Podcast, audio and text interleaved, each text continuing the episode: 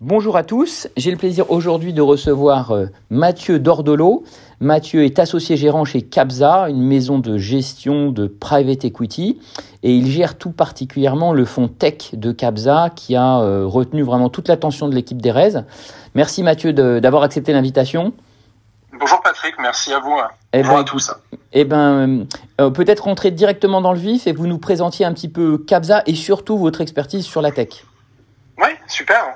Donc Capza, c'est euh, une plateforme pan-européenne de capital investissement, historiquement créée en France il y a une quinzaine d'années, et maintenant présent donc en France, en Allemagne, en Italie et en Espagne. On gère un peu plus de 5 milliards d'euros aujourd'hui Il y a différentes stratégies d'investissement, à la fois des stratégies d'equity, de fonds propres et de dette. Euh, on investit des, tickets euh, euh, allant de 7 millions d'euros dans des PME ETI jusqu'à des tickets de plusieurs centaines de millions d'euros dans ces mêmes sociétés-là.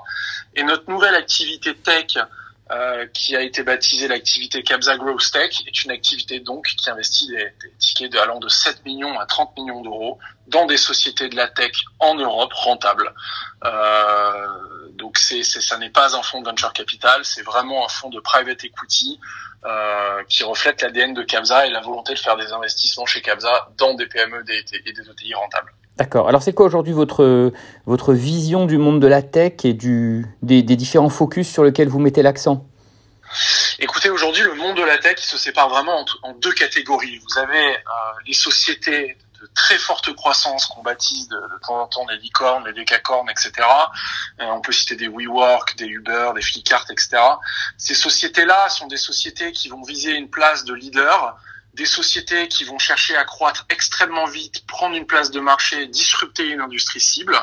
Ce sont typiquement le, le, le genre de sociétés que l'on va voir apparaître aux États-Unis, qui a un écosystème qui permet à la fois l'émergence de ces sociétés-là et leur financement alors que de l'autre côté, on va plutôt avoir un autre écosystème qui est l'écosystème plus européen, plus français en l'occurrence dans l'ADN, des sociétés tech qui ont grandi peut-être plus lentement, avec une volonté d'adresser des verticales, des niches, des cibles extrêmement précises, avec une, une, une croissance peut-être moindre, mais toujours assez importante, et avec cette volonté d'avoir une expansion internationale lorsqu'elle est souhaitée, plutôt européenne qu'internationale. Et donc ces sociétés-là vont plutôt être des sociétés que l'on connaît bien, et notamment du monde du private equity, etc. On parlera du coup rarement de licorne, encore moins de décacorne, mais on parlera régulièrement de, de très belles histoires de sociétés que l'on a l'habitude de voir nous en tant que consommateurs français, etc. Mais l'écosystème tech aujourd'hui, il est vraiment séparé entre ces deux univers. Ce sont des, états d'esprit d'entrepreneurs et des mindsets de croissance qui restent assez différents. Et que ce soit le premier écosystème ou le deuxième, on va les retrouver sur toutes les industries cibles qui nous intéressent, que ce soit la cybersécurité, que ce soit les fintech, euh, Alors justement, euh, là, là, vous, vous parlez par exemple de cybersécurité, que ça fait partie des domaines dans lesquels vous avez investi. Peut-être que vous pouvez illustrer là cette question de la cybersécurité par la boîte que vous avez choisie. Qu'est-ce qu'elle fait et pourquoi vous avez décidé d'investir dedans?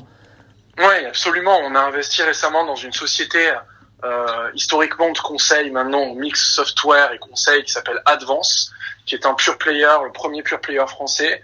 Euh, c'est une société exceptionnelle et un secteur exceptionnel pour plusieurs raisons. D'abord parce qu'en France, on a toujours été bon sur les sujets cybersécurité. On a notamment des, très grosses sociétés comme Thales, euh, Orange Cyberdéfense qui ont adressé ce secteur depuis plusieurs années maintenant. Euh, mais récemment, il y a eu un événement, euh, pas des moindres, qui est la crise du Covid, qui a fait que lors de cette crise, l'ensemble des groupes, qu'ils soient gros ou petits, ont dû prendre la décision d'envoyer les collaborateurs travailler chez eux. C'était lors du premier confinement. Et ce sont des décisions qui à la fois n'ont pas été anticipées et à la fois ont été prises dans l'urgence. Et qui dit décision prise dans l'urgence dans tout ce qui est IT, mhm. dit ouverture de failles de sécurité, euh, potentielle fuite de données de la part des collaborateurs volontaires et involontaires, utilisation de leurs devices personnels, euh, création de, de ce qu'on appelle un shadow IT qui n'est pas managé par les directions des systèmes d'information des groupes. Et en gros, on a créé une espèce de, de grosse deck technique lors de cette crise qui fait qu'aujourd'hui, c'est un énorme paradis pour les pirates informatiques qui se voient avoir accès à des données auxquelles ils ne devraient pas avoir accès et qui se voient dans un nouveau monde qui est beaucoup plus digitalisé qu'avant, où notamment on a euh, mis en place de plus en plus, forcé mis en place euh, des outils de travail à distance, de collaboration à distance, de partage de documents, etc. Bref, pour eux, c'est un énorme Eldorado. Et donc, on observe des croissances sur ce marché de la cybersécurité aujourd'hui qu'on n'a jamais observé auparavant. D'accord. Alors, par exemple, votre fonds qui va faire 300 ou 350 millions d'euros a investi quelle somme dans cette entreprise et pour quel pourcentage? Alors aujourd'hui, c'était une transaction d'une quarantaine de millions d'euros dans laquelle Capsa Grostech a gardé grosso modo un peu moins de 25 millions d'euros et a partagé le reste avec un co-investisseur souhaité par les dirigeants et avec nos investisseurs euh, pour lesquels on essaye toujours de faire une place lorsqu'on est sur des transactions plus grosses que le ticket maximum du fonds. D'accord. Et alors, cette euh, entreprise, vous, vous, vous serez satisfait si euh, vous revendez la participation dans cette entreprise À quelle échéance et avec quel gain? Alors, aujourd'hui, notre souhait de performance sur Capsa Tech, c'est de faire grosso modo des multiples par investissement de 3x. De, donc de 3 fois, de 3 fois le montant investi. Exactement. Ça, c'est notre souhait sur chaque investissement qu'on va réaliser. Évidemment, certains seront au-dessus de ça, d'autres en dessous de ça. Mais la finalité, c'est que c'est la target de returns du fonds et on souhaite réaliser ces performances sur des horizons d'investissement de 5 ans, ce qui veut dire qu'en fait, on est sur une durée de vie de fonds de 10 ans parce qu'on va passer 5 ans à investir ce fonds et 5 ans donc à désinvestir ce fonds. Et à rembourser au fur et à mesure des sessions vos souscripteurs en récupérant, vous, au passage, ce qui est logique, euh, un pourcentage de la plus-value, puisque c'est comme ça qu'est construit votre business model. Et peut-être donner deux, trois autres thèmes euh, pour le, sur le, à l'intérieur de la tech auxquels vous croyez beaucoup et sur lesquels vous allez tenter de mettre l'accent dans les participations que vous allez prendre dans le fond. Oui, absolument. Ben, on, a eu l'occasion d'en parler sur le sujet de la, digitalisation du mode de travail et de ce, qu'on appelle modern workplace. En fait, cette, cette, industrie, elle existe depuis des années. Microsoft, typiquement, le fameux Microsoft Teams que, que énormément de gens connaissent aujourd'hui, qui avant le Covid avait grosso modo 12 millions d'utilisateurs quotidiens et qui aujourd'hui a passé la barre des 150 millions d'utilisateurs quotidiens, on est sur un produit qui existe depuis les années 2000. Première version de Microsoft Teams sous un autre nom, c'était 2003. Et puis, se sont enchaînées les versions. On a notamment eu l'acquisition de Skype au passage, etc.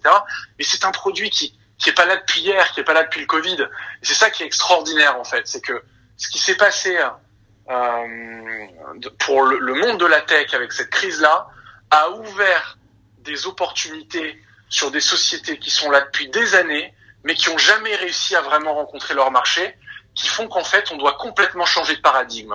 Typiquement, le modern workplace, aujourd'hui, on voit des tonnes de sociétés émerger. On voit des sociétés qu'on croisait sur le marché depuis des années, mais qui avaient des, des petites croissances. Pardon, j'ai pas compris. C'est des sociétés qui font quoi, concrètement? Alors, ce sont des sociétés qui vont vous aider à digitaliser votre mode de travail. Donc ça va être soit des technologies de communication comme on les connaît avec Microsoft Teams, soit des technologies de partage de documents, des technologies d'organisation du travail, de travail en équipe, etc. C'est tout ce qui va vous permettre de digitaliser la façon dont vous travaillez. Très bien. Quelles sont les autres thématiques que vous avez décidé euh, sur lesquelles vous allez mettre, vous allez mettre l'accent dans votre fonds Alors aujourd'hui, on va être extrêmement opportuniste sur le fond.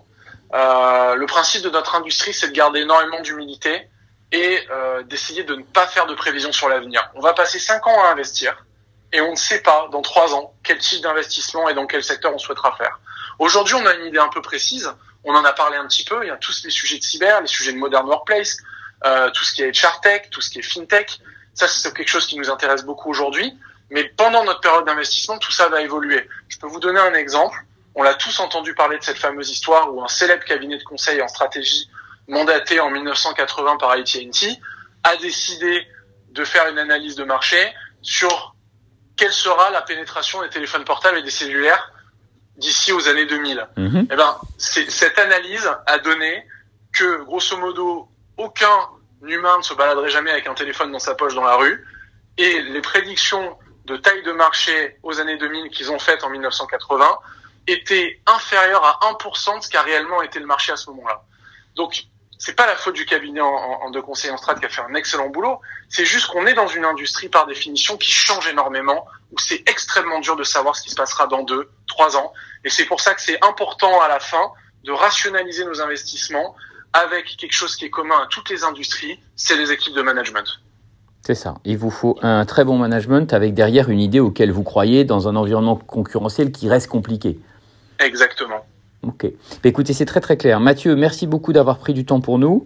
Et puis j'invite euh, tous nos auditeurs qui seraient intéressés pour avoir plus d'informations sur ce fonds Capzatech qui auquel il est possible de souscrire depuis quelques mois et pour encore quelques semaines, euh, de m'adresser un email et puis je leur enverrai toutes les informations sur le fonds et ils, ils répondraient à, à vos éventuelles questions.